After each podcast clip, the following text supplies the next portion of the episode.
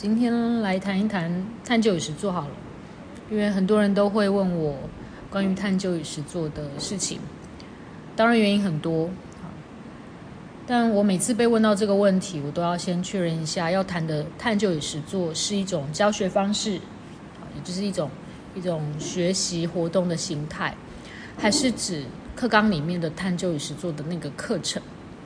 那如果是指的是课程的话，指的是社会科的探究与实作，还是自然科的探究与实作？因为在社会科的设计里面，探究与实作是选修，而且是分科的；但是自然科的探究与实作是必修，是所有的学生，不论他是社会组还是自然组，都要修的。如果讲的是学习的形态，其实那有太多可以谈。我相信也不是问我的人要问我的问题，因为以我来讲，不会有人问我单纯的就是学习或教学的方式。那如果要锁定在自然科的探究与实作，那就有一个事情要先讲清楚，它是必修课，所以是所有学生都要修的。也就是说，这个学生他将来即使完全不碰。科学，然后他也不碰社会学，他就是做个艺术家，他就是做个文学家，他也要修这门课。所以，去了解这门课设定的目标跟方向，才能继续讨论，就是它是一门什么课，然后他该学什么，或是该教什么哈，然后怎么教，跟怎么评量，要先确认目的。那么，如果是所有人都要修的课程，理论上应该就是他未来日常生活当中会需要的一种知识体，不论这个知识体是认知型的，或是它是操作型的，都是他是他需要。那所以我们来想想看，一般的人他不是念自然组的，他需要知道哪些跟自然科有关的东西，而且是在物理、化学、生物地科里面没有教的。那就名字上来讲，应该探究与实作，它基本上就透过实作来学习探究。也就是说，探究这件事情是我们要教的。探究什么呢？那或者是什么是探究？这个就会回到这个课程原先的目的，就一般人学探究要干嘛？那。从领纲里面的文字，领纲第五十页里面的文字有看到，就是它其实是要让呃所有的国民在面对生活里面的一些问题的时候，有一些基本的呃判断的一些方法，有探究的一个能力。那所以，到底一般人他需要探究什么呢？就是自然课的方法到底对他来讲重要是什么？所以。问题就在这里，我我们平常看到的乱象到底是什么？我们希望解决的问题到底是什么？比如说，呃，我们碰到呃疫苗争议的时候，我们希望国民有的判断能力，它到底牵涉到哪些成分？哪些东西是因为学过免疫学，所以你可以判断？而哪一些东西是即使没有学过免疫学，你也应该要能够判断？所以要去厘清这件事。那。探究实作也是一门有趣的课程，就是怎么会有一个课程是纯粹程序性的技能，然后没有搭在认知性的技能或是能力？那就要讲到这个课程的历史。事实上，探究与实作应该是所有自然科在教学上面的方法啊，应该是学生在学习经验里面的一个理所当然历程，因为。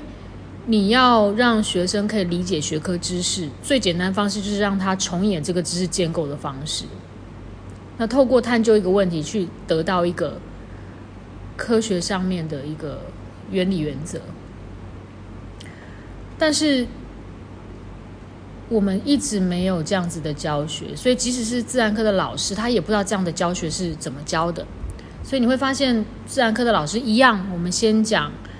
原理，我们先讲条件，我们讲公式，然后我们用习题去练。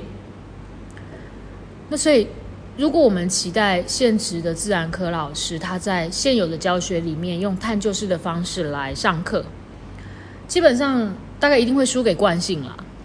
这个难免，我们习惯了一个方式，然后用顺手的一个方式，考试也是考这个东西的时候，干嘛要改呢？What for？很累，会被会被投诉。那所以不得不切割出来一个课，来强迫这件事情一定会发生。当然，它伴随了很多机制在做。好，所以它其实本来应该放在所有的科里面，那必须独立出来，它有它的就是背景跟脉络。所以我们也就不去谈。那所以还是回到，就是一般国民需要的自然科探究的的。学习到底是什么？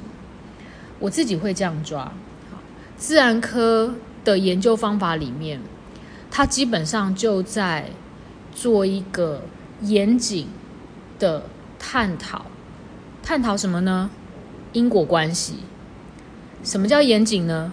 他要收集足够的证据来支持自己的想法，而且要有足够的证据来反驳其他的想法。所以我不呃，并不能说我认为这件事情对的，因为有这些证据，有这些数据支持我的想法，我还要自己去找哦。我知道还有其他的可能，而且我也有数据，我也有资料来排除掉那些可能。因为我能排除其他的可能性，所以我所说的原因可能是最能够解释那个结果的。讲的好像很复杂。其实，如果用大部分常用的字的话，但是容易被误解了，就是批判性思考。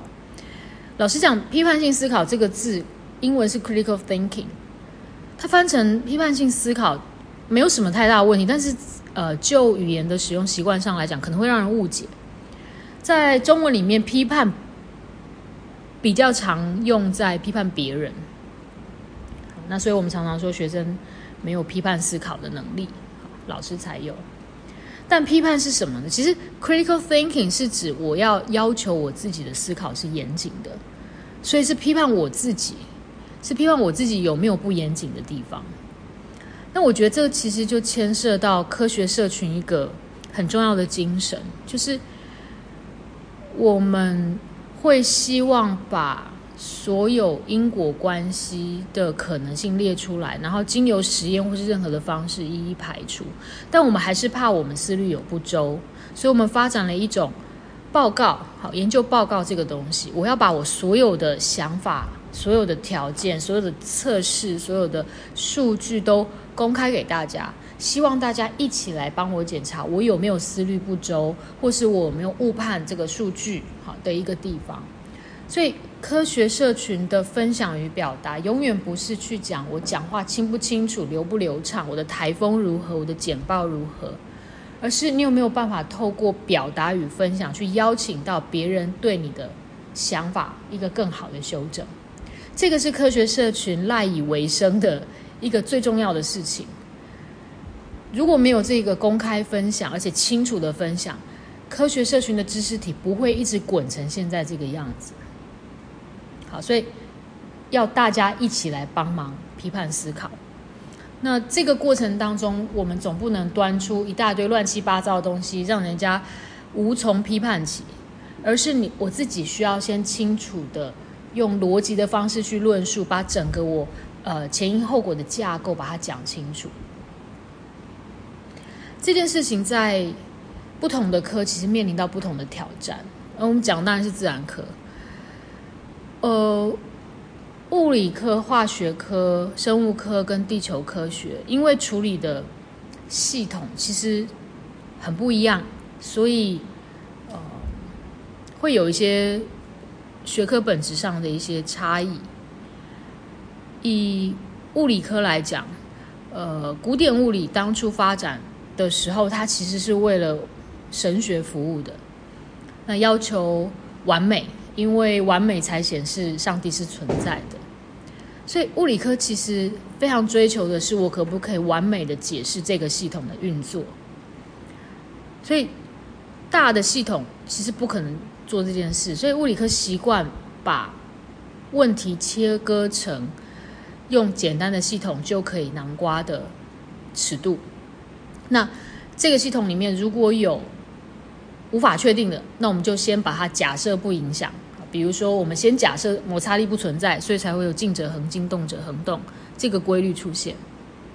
而化学科会处理比较在实际上发生的状况，但因为也想要追求清楚的论述，所以这个系统还是小的，在烧杯里面，在试管里面。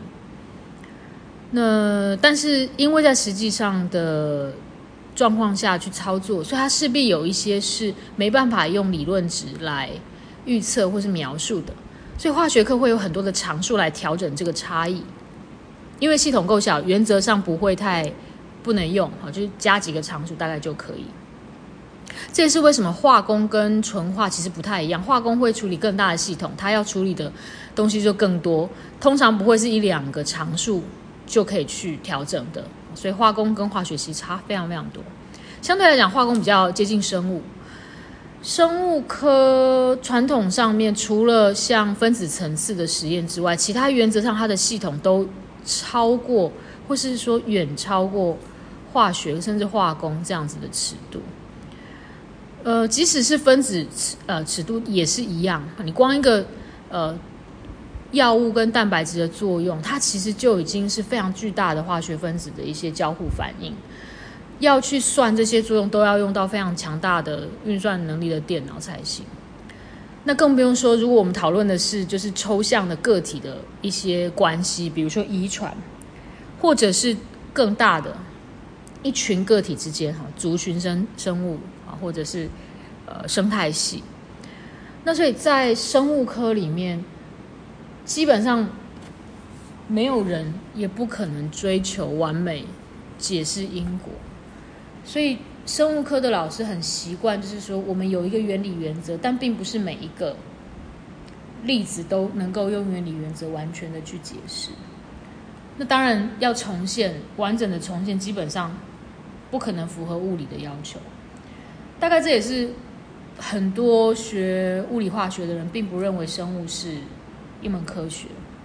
那生物老师自己讲，生物总是有例外这件事情，也就是减低了学科的价值。如果你总是有例外，表示你的原理原则其实，呃，适用性不高的话，那这个学科存在的意义是什么？